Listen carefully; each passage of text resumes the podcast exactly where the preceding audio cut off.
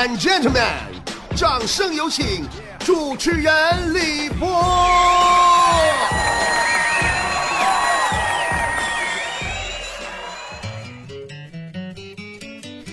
今天的脱口秀跟大家伙儿聊一聊，你会不会说话？那么会说话到底是褒义词还是贬义词呢？会说话是撒谎撂屁儿、溜须拍马，还是游刃有余、巧妙应答？说到这个会说话呀，我发现社会上好多会说话的地方，听着都可好听了，最后不定咋回事儿啊？就比如领导跟你说，这个我只说两句啊，哎，对了，你就等着吧，说俩点儿都是他。还有服装店跟你说，哎呀，这衣服就为你设计的，你这太好看了，你这是，你买你看看看好看，没有用。你前脚买了衣服出去，后脚他跟旁边人讲究你，哎呀妈呀，大脑 穿上跟个葫芦娃似的，让我宰屁了，二百块钱上的，卖他三千。再有就是失足妇女跟你说。人家昨天才来，第一次，拉倒吧，糊弄鬼鬼都不带信的。再有就是老公跟你说，媳妇儿，开会呢，其实他是在跟失足妇女开会呢。开发商跟你说，房价还会涨。其实早就滞销卖不出去了，赔都吐血了。还有医院跟你说我们尽力了，和警察跟你说坦白从宽。告诉你吧，等你真正坦白以后啊，什么后果你懂的。其实我总结，对付警察最直接的办法就是，压根儿别犯法。刚才呀，我还在网上看到有帖子总结了当今最假的经典语言，也就是会说话的代表典型啊。第一句。处对象的时候，男的对女的说：“宝贝儿，我就困了，我就想抱你睡一会儿，我我啥也不干。”呸！第二句，学校老师跟学生说：“你跟我说实话，我保证不告诉你家长，你回家等着挨打吧。”第三句，初中老师对学生说：“呃，这个这节课体育老师有事儿不上了啊。”第四句，高中老师对学生说：“我就占你们一分钟啊，哎，等着吧，整个一十五分钟课间呐都是他的，厕所都憋着不让上。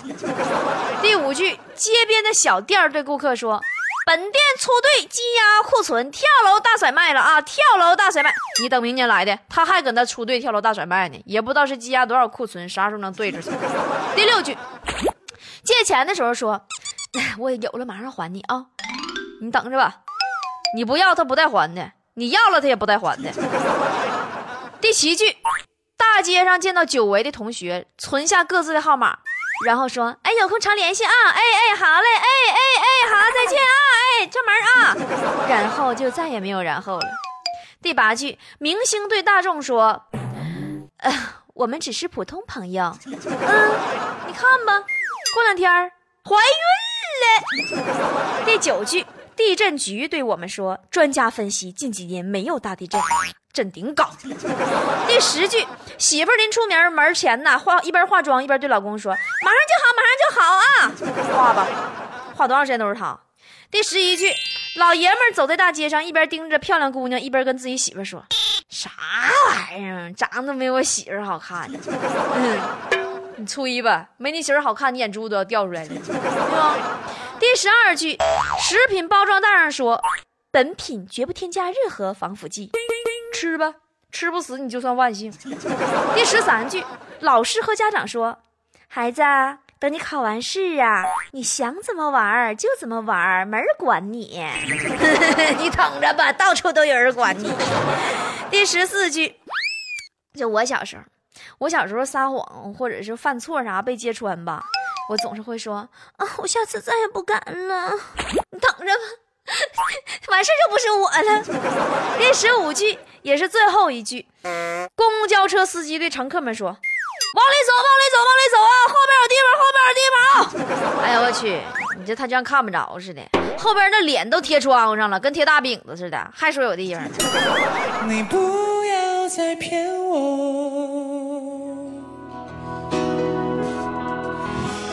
不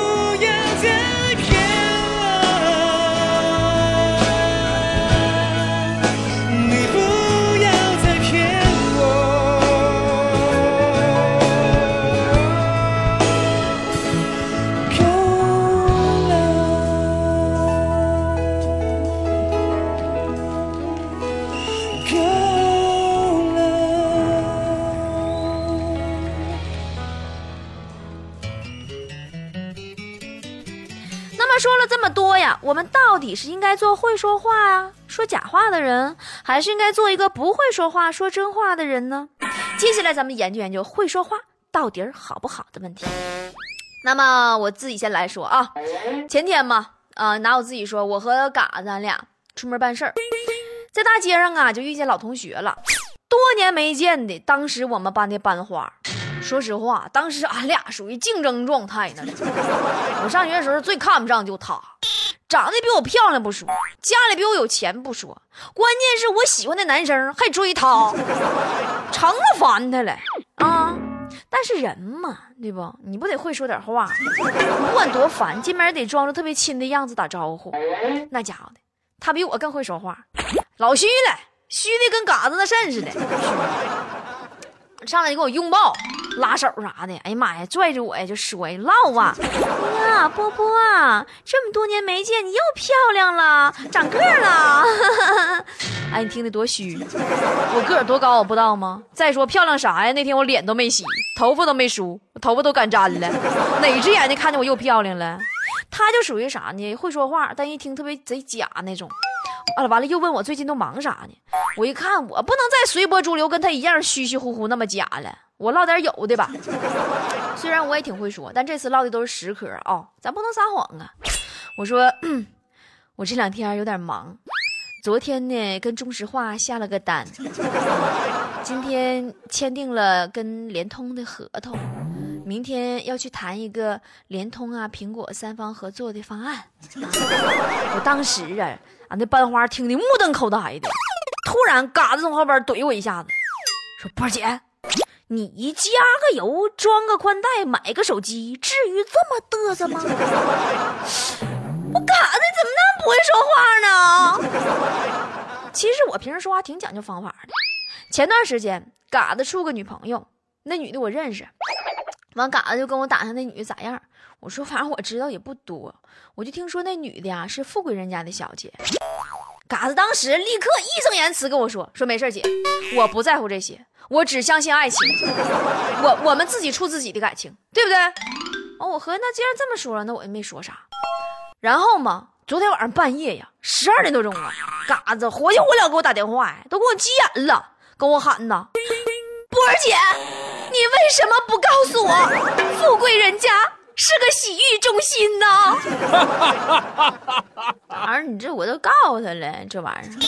其实啊，就咋回事呢？原来昨天嘎子半夜找隔壁老王想出去乐呵乐呵，没想到跟自己女朋友偶遇在了富贵人家。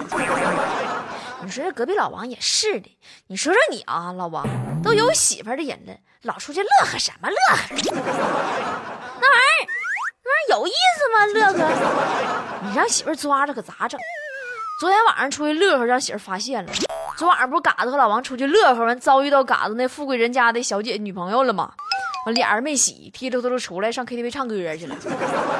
完了，嘎子唱完呐，就该买单了吗？他就跑了，说上厕所嘛就撩了，给隔壁老王啊自己扔的就买单付小费啥的。老王发现身上的现金没带太多，只有银行卡。完，服务员说没事哥，可以刷卡。老王当时就傻了，说这卡绑定的是我媳妇手机，要刷了收着你们 KTV 短信，那不得打死我呀！我媳妇那大体格四百来斤，再给我拍一墙上。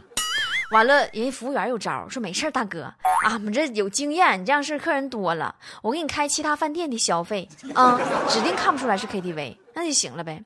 老王一合计也行，就说跟嘎子搁外边吃饭了呗，对吧？完就刷了卡就回家了。刚进屋啊，让他媳妇儿这顿狼牙棒、定跟脚、辣椒水跪电脑主板。你个臭不要脸的老王啊！你说你上哪儿去了？你买一碗牛肉拉面，你花了六千多啊！你是给我拉了一头牛进去吗？你说那面搁哪拉的？所以说我真心觉得现在啊，好多男人背地里指不定干啥，可是面上那好听的可会说。那隔壁老王按时那天搁办公室还教育嘎子呢，就会说说的，哎呀。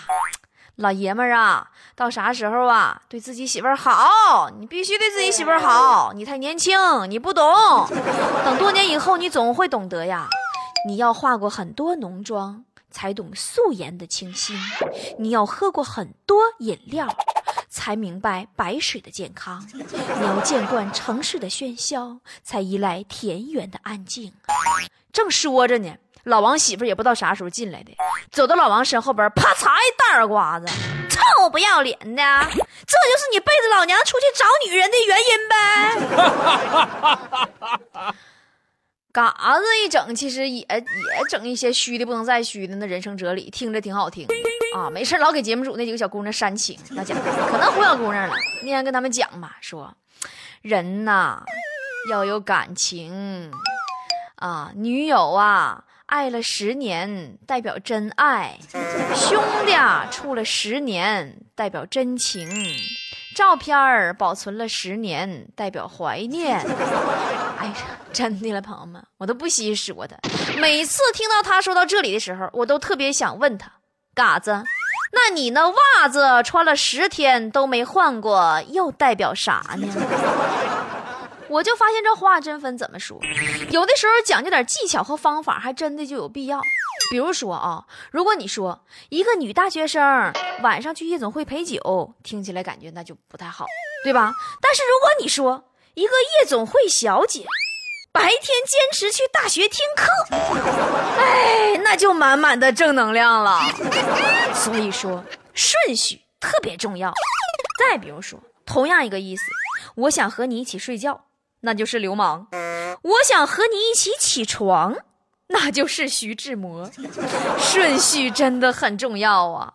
有的时候虚一点能让坏人把事儿做了，而真实的老实人呐，净挨说了。哎呀，你怎么躲在这里啊？当时这把剑离我的喉咙只有零点零一公分，但是四分之一炷香之后，那把剑的女主人将会彻底的爱上我，因为我决定说一个谎话。虽然本人生平说了无数的谎话，但是这一个我认为是最完美的。你再往前半步，我就把你给杀了。你应该这么做，我也应该死。曾经有一份真诚的爱情放在我面前，我没有珍惜。等我失去的时候，我才后悔莫及。人世间最痛苦的事，莫过于此。你的剑在我的咽喉上割下去吧，不用再犹豫了。如果上天能够给我一个再来一次的机会，我会对那个女孩子说三个字：我爱你。如果非要在这份爱上加个期限，我希望是一万年。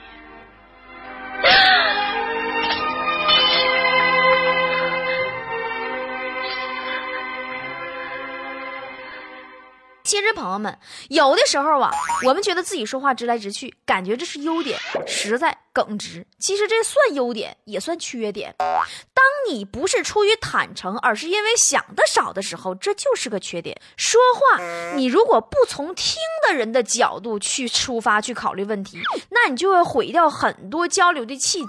换句话就是说，我们应该把换位思考作为一种工具来频繁使用。要想下一个我这个话出来，会不会？伤害到听的人，或者是我能不能这话说完给人说抑郁了、不高兴了，甚至引起误会了？你别图自己一时嘴痛快，对吧？我们普通人虽然没有必要凡事都那么谨慎的考虑，但是说话前过过脑子，你过过滤滤滤筛子，肯定是没错的。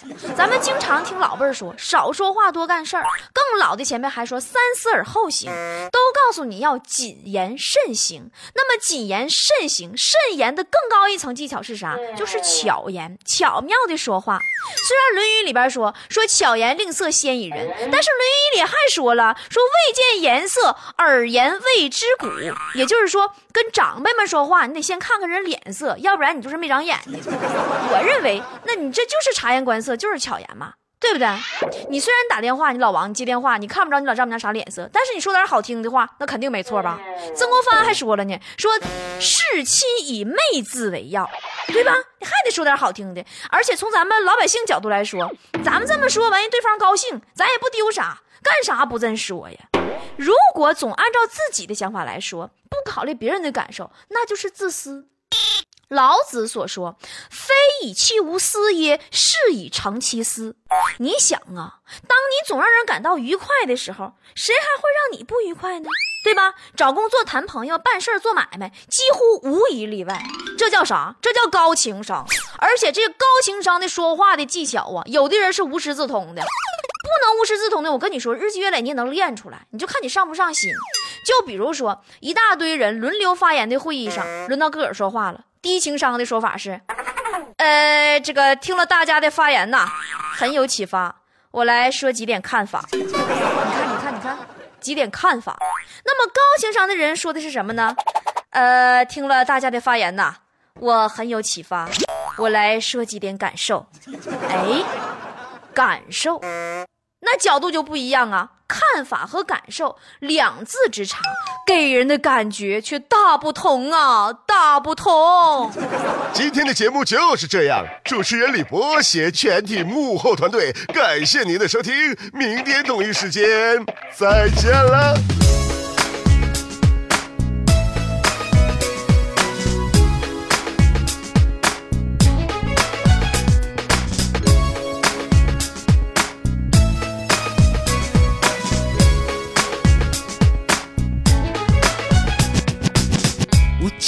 眼神，心像海底针。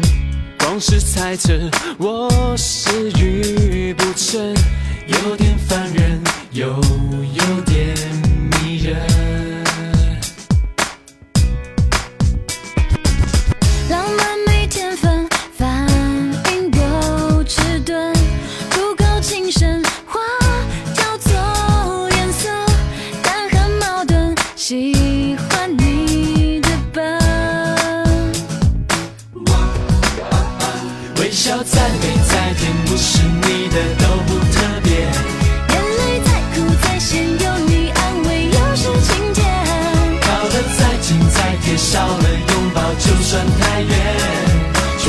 只对你